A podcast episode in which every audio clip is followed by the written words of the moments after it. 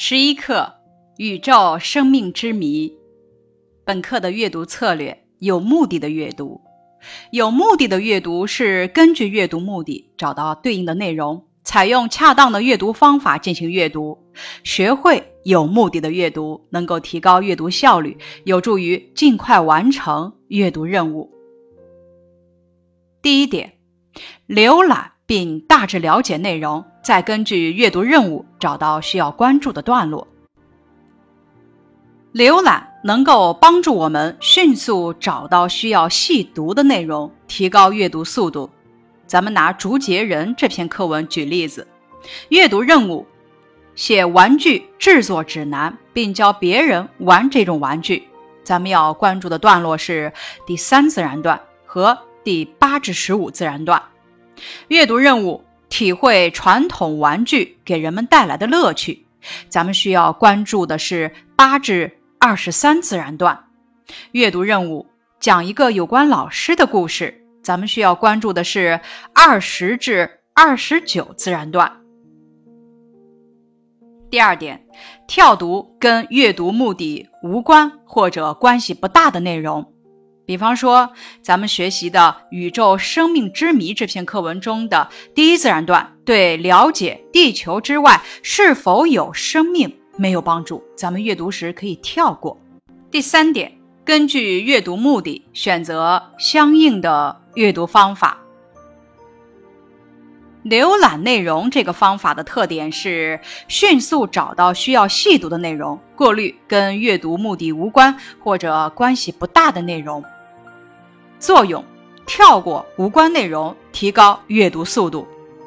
寻找中心句这个方法特点：迅速把握主要内容。作用：快速把握整段话的主要意思，从而决定是否需要细读。圈画关键词的方法特点：快速把握整段话的意思。作用。把握主要内容，从而决定是否需要细读这段话。提取关键信息这个方法特点：从繁杂的内容中提取与阅读任务关系密切的关键信息。特点：快速完成阅读任务。查找资料这个方法特点。借助其他资料对已有资料进行补充，或者帮助判断信息是否准确。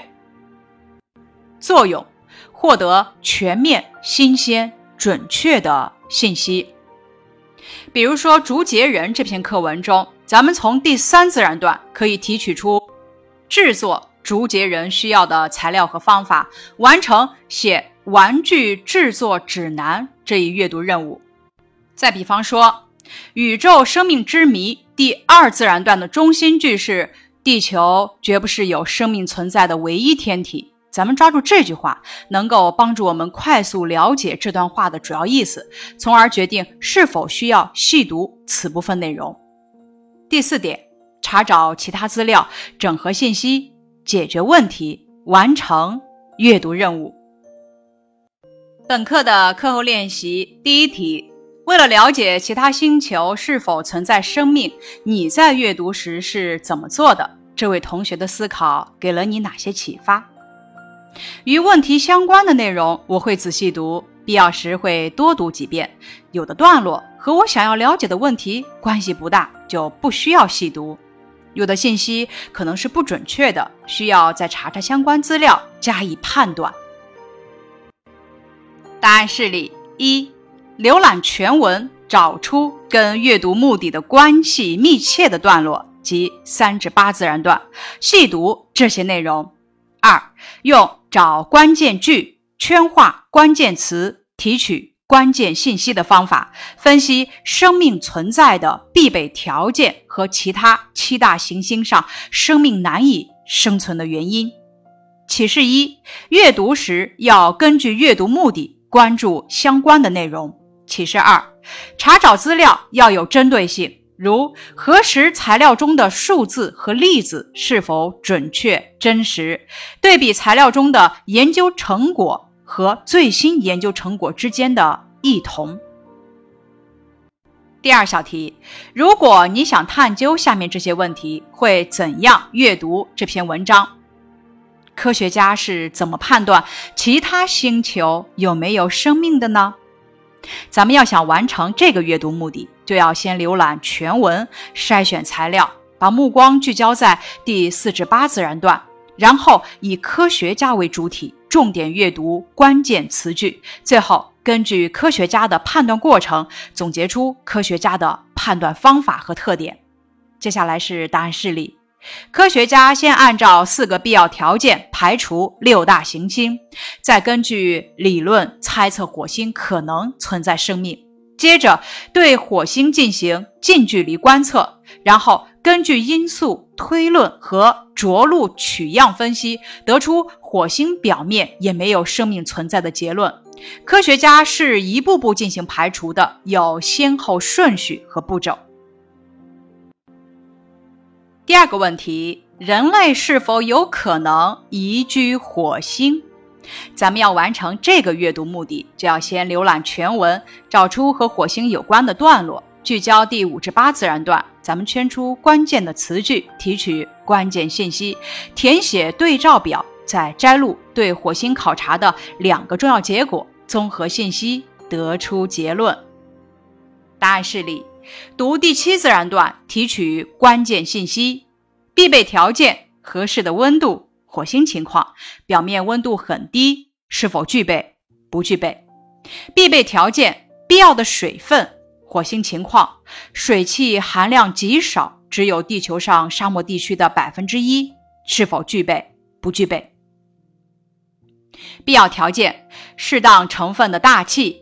火星情况：大气层非常稀薄，百分之九十六是二氧化碳，氧气含量极少。是否具备？不具备。必要条件：足够的光和热。火星情况：没有磁场，没有臭氧层，不能抵御紫外线和各种宇宙线的照射。是否具备？不具备。读第八自然段。摘录对火星考察得到的两个重要结果：土壤中未检测到有机分子，表面取样中未发现微生物。综合以上信息，咱们可以得出结论：目前人类还不能移居火星。